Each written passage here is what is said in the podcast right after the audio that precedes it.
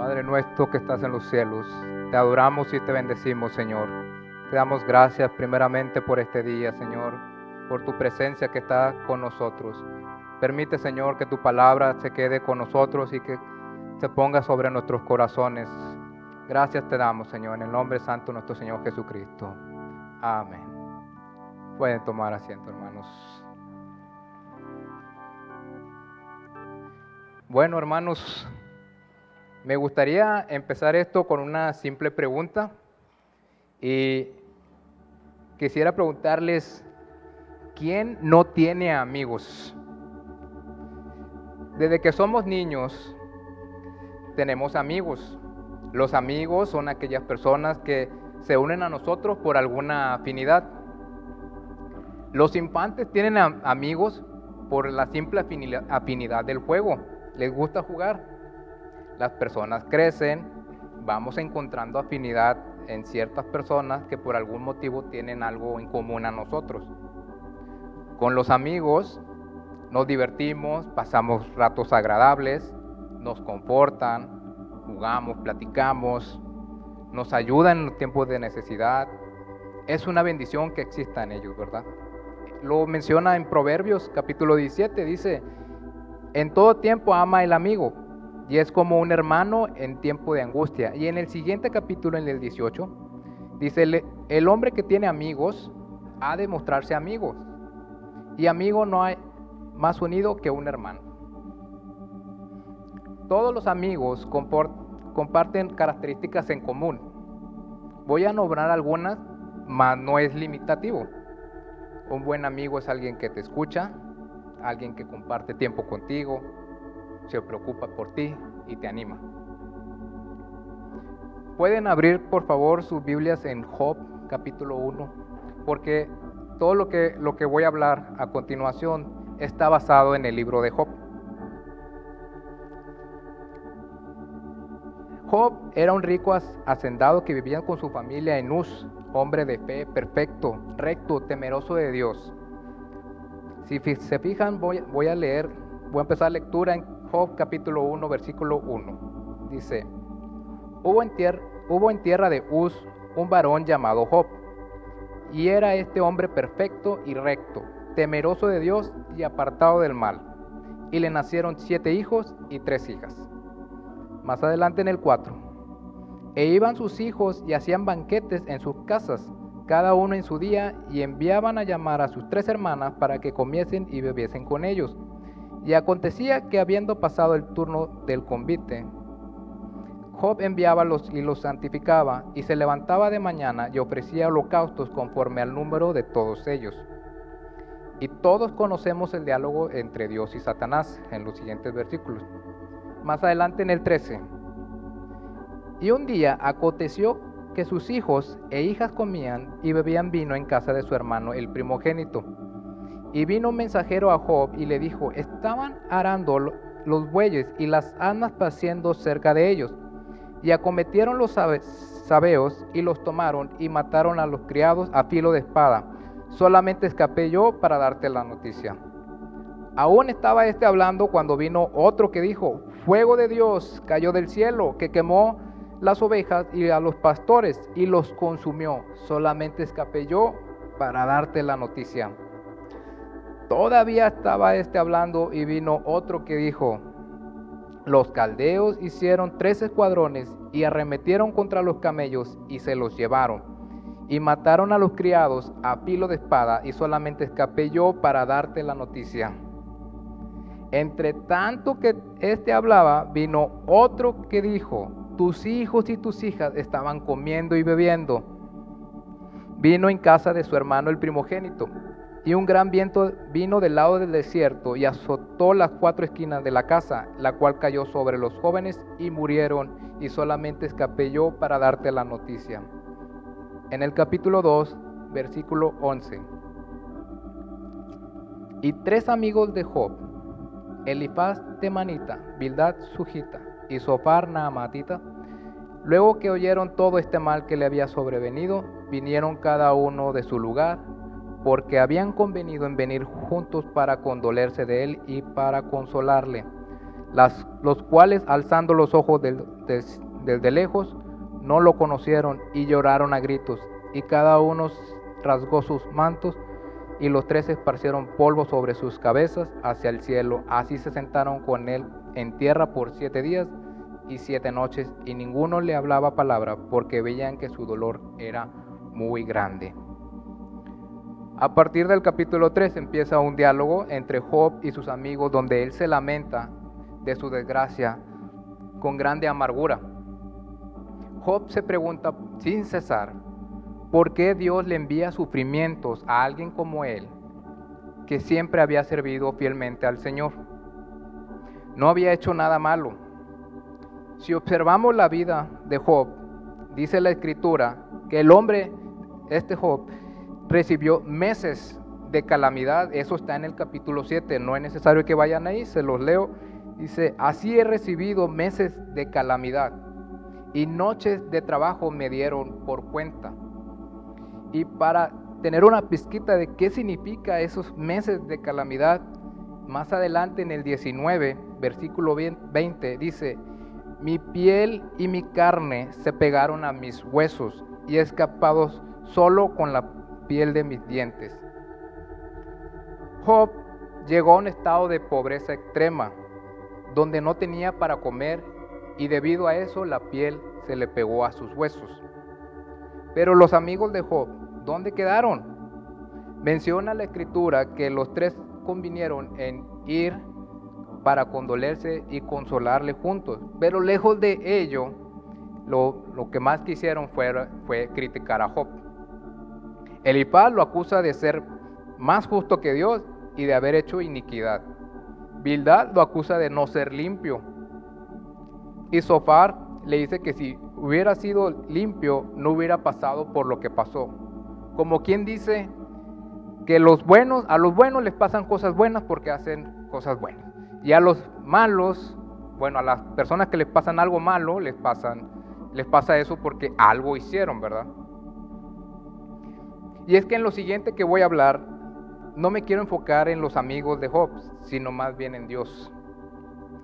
En la vida, sin comprenderlo nosotros, nos pueden suceder cosas que a nuestros ojos nos parecen malas, mala suerte sin sentido, tribulación tras tribulación.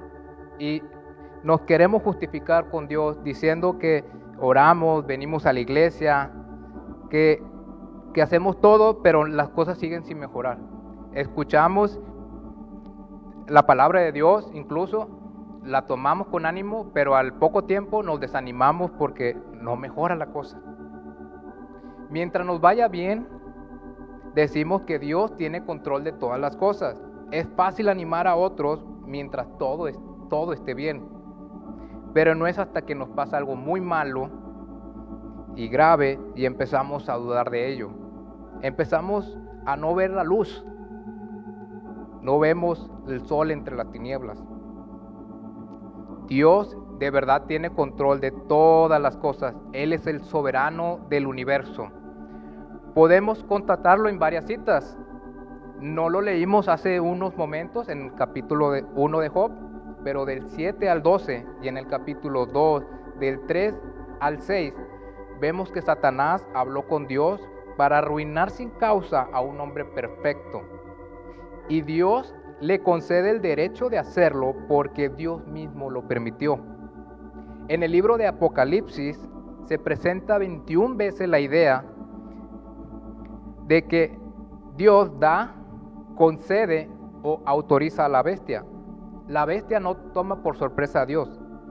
Dios es quien da permiso a la, bestia para hacer lo que se tiene que hacer. Para Dios no hay límites ni restricciones. Él lleva todos sus planes. No se trata de lo que Dios no puede o puede hacer, sino que puede hacer todo lo que está congruente a sus planes y propósitos. Y es que muchas veces los afanes del día a día no no nos permiten contemplar el poderoso señorío de Dios.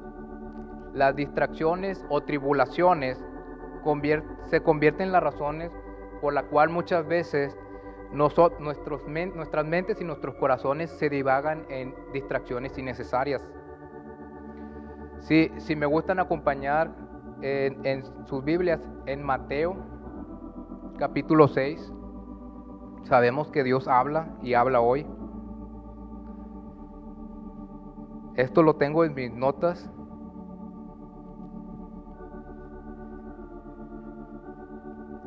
Amén, hermanos. Dice, vosotros pues oréis así. Digan conmigo, hermanos. Padre nuestro que estás en los cielos, santificado sea tu nombre. Venga tu reino. Hágase tu voluntad como en el cielo, así también en la tierra. Amén. Job tenía bien claro que Dios lo había permitido. Que si Dios pone o quita algo en nuestra vida, es porque Él lo permite. Tenía bien claro el qué, pero no el por qué. Todo lo que nos sucede es porque Dios lo permite y no para lastimarnos o desecharnos, sino para mostrar su gloria en nosotros. Para mostrar que tiene planes mayores para nosotros.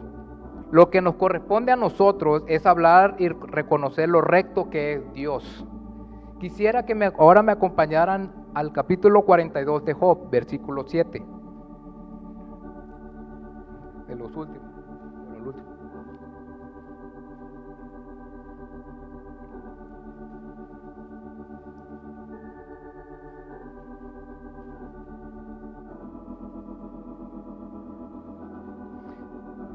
Y aconteció que después que habló Jehová estas palabras a Job, Jehová dijo a Elifaz Temanita, mi ira se encendió contra ti y tus dos compañeros, porque no habéis hablado de mí lo recto como mi siervo Job. Dios, hermanos, creó los cielos y la tierra, puso agua sobre ella y sobre el abismo separó las tinieblas por medio de la luz, separó las aguas de las aguas y puso sus límites. Descubrió Dios lo seco y lo llamó tierra, y a las aguas llamó mares. Dios hizo que la tierra produjera hierba, y hierba que da semilla según su naturaleza, y árbol que da fruto. Dios creó toda ave, Dios colocó las estrellas en el cielo. Él hizo la osa, el orión y las pléyades. Dios hizo el sol y la luna. Dios sabe lo que hay en el abismo de las aguas. Job pensaba que era justo y que no debió haber pasado por lo que pasó, pero en su ignorancia Dios le, responde en el capítulo 38.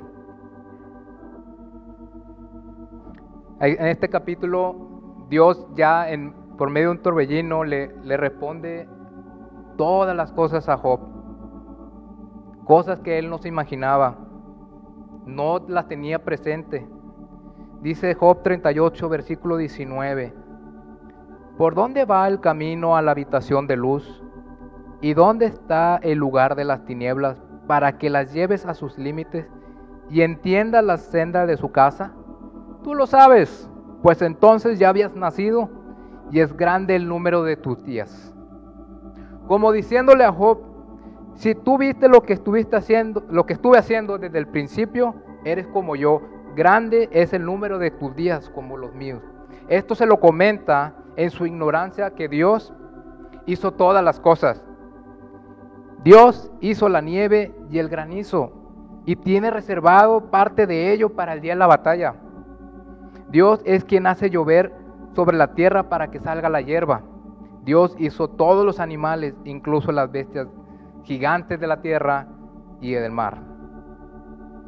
Con Dios, hermanos, no hay mal que no convenga, porque no es mal, sino para mostrar su gloria y porque tiene planes mayores y perfectos para todos nosotros. Sí, las tribulaciones pueden durar días, meses, años, pero no le pidamos a Dios, Señor, quítame esto, o Señor, ayúdame a superar la prueba, sino, Señor, muéstrame tu voluntad. Señor, muéstrame tu voluntad perfecta para proseguir a la meta y dar en el blanco. nunca injuriando a Dios y nunca justificándonos. ¿Es sabiduría contender con el omnipotente? El que disputa con Dios, responda a esto. Esto lo menciona en Job 42, versículo 2. ¿Es sabio contender, hermanos, contra el omnipotente? Claro que no. Entonces, hermanos, ¿tienes algún amigo, familiar, conocido que esté pasando por alguna tribulación? Ora por esa persona para que la voluntad del Señor se manifieste. Sea un buen amigo hablando siempre lo recto de Dios. Pasa un tiempo con ella, ora por esa persona, anímale, porque es Dios quien tiene planes perfectos y nada se le escapa de sus manos. ¿Eres tú quien está pasando la prueba? Señor, hágase tu voluntad, así como en el cielo, así también en la tierra. Al Señor nada se le escapa, hermanos. Él concede que nos sucedan cosas para traernos cosas mayores. Y ese es el discurso de Dios en el libro de Job, que Él está sobre todas las cosas y que nosotros siempre hablemos lo recto. Para terminar, hermanos, dice en el capítulo de capítulo 36 de Job, si quiere vayamos allá, ¿verdad? Dice en el capítulo 36, dice, vemos a una, aquí en el, en el libro de Job, capítulo 36, se menciona una cuarta persona, Eliú. Eliú interviene en la conversación entre Job y los, y los amigos. Y interviene para reprochar la osadía de Job y lo inadecuado de las respuestas de los tres amigos. Y aunque supo esperar la voz de los más viejos y la sabiduría de ellos, sus palabras, aunque suenan un poco altaneras, nos invitan a reflexionar, porque él, él exalta la justicia y sabiduría, la santidad y la grandeza de Dios. Aquí lo vemos en el capítulo 36, versículos 22 al 26. He aquí que Dios es excelso en su poder. ¿Qué enseñador semejante a Él? ¿Quién le ha prescrito su camino? ¿Y quién le dirá, has hecho mal? Acuérdate de engrandecer su obra, la cual contempla los hombres. Los hombres todo la ven, la mira el hombre de lejos. He aquí, Dios es grande y nosotros no le conocemos ni se puede seguir la huella de sus años. En conclusión, hermanos, confiemos en Dios. Dios es más grande que todos nosotros y manifiesta su poder en todas las cosas de la tierra. Su, sabiduría es inecrustable, inecrustable para nosotros. Los designios o planes de Dios no los podemos comprender en cuanto a nosotros, hermanos, sigamos hablando siempre lo recto de Dios. Sigamos adelante a pesar de lo que Dios nos da o nos quita. Sigamos adelante buscando la perfección para que se cumpla lo que dice en Salmos 37, 18. Conoce Jehová los días de los perfectos y la heredad de ellos será para siempre. Amén, hermanos.